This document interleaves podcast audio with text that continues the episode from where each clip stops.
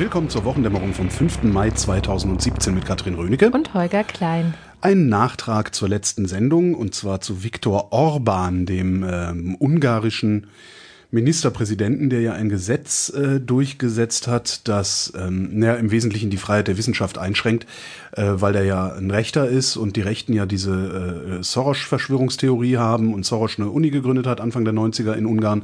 Und ähm, ja, Orban ja was gegen eine freie, also gegen eine offene Gesellschaft hat, gegen Liberalismus hat und Soros und diese Universität halt für eine offene Gesellschaft kämpfen und arbeiten. Ähm, daraufhin ist er ja von der EU einigermaßen gerügt worden und jetzt hat Ungarn gesagt, gesagt, ähm, oder Orban gesagt, er würde sich an die EU-Auflagen zur Wissenschaftsfreiheit halten wollen, ähm, insbesondere äh, ja die Auflagen erfüllen und die Restriktionen der Wissenschaftsfreiheit zurücknehmen wollen. Ob er es macht, werden wir dann sehen. Ich habe nur gedacht, mein Gott, ist das ein erbärmlicher Typ, weißt du?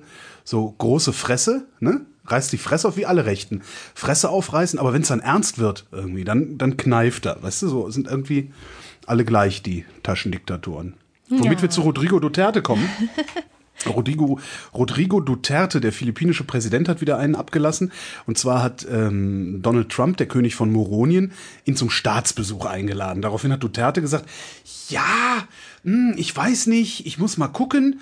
Hm, ich habe im kommenden Jahr ja schon Staatsbesuche in Russland und Israel geplant was ich irgendwie ganz lustig finde, weil das ist so, als würdest du zu Don Corleone sagen, er soll mal als Maul halten, äh, du hättest jetzt gerade keinen Bock auf ihn. Und das finde ich eigentlich ganz lustig, wenn sich dann zwei so dickhodige Spinner gegenüberstehen und äh, ja sich gegenseitig trollen.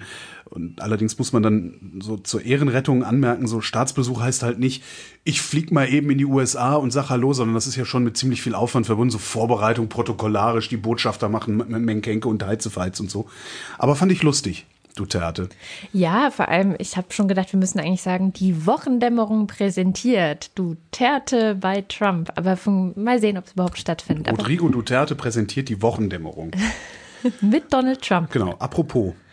Trumps Woche, ja, was hat Trump noch so gemacht? Ähm, Trump hat am Mittwoch Palästinenser Präsident Abbas empfangen. Mhm und angeboten, eine Rolle als Vermittler im Israel-Palästina-Konflikt einzunehmen.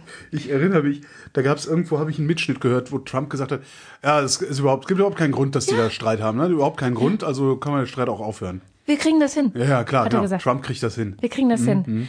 Also die Frage ist ja. Stell dir mal vor, der kriegt das hin. Ja, dann soll es wenigstens für etwas gut gewesen ja, sein. ja. Also ich meine, dann wollen wir uns nicht beschweren. Nein, das wird bestimmt great, auf jeden Fall. Ja, great. Ähm, was Trump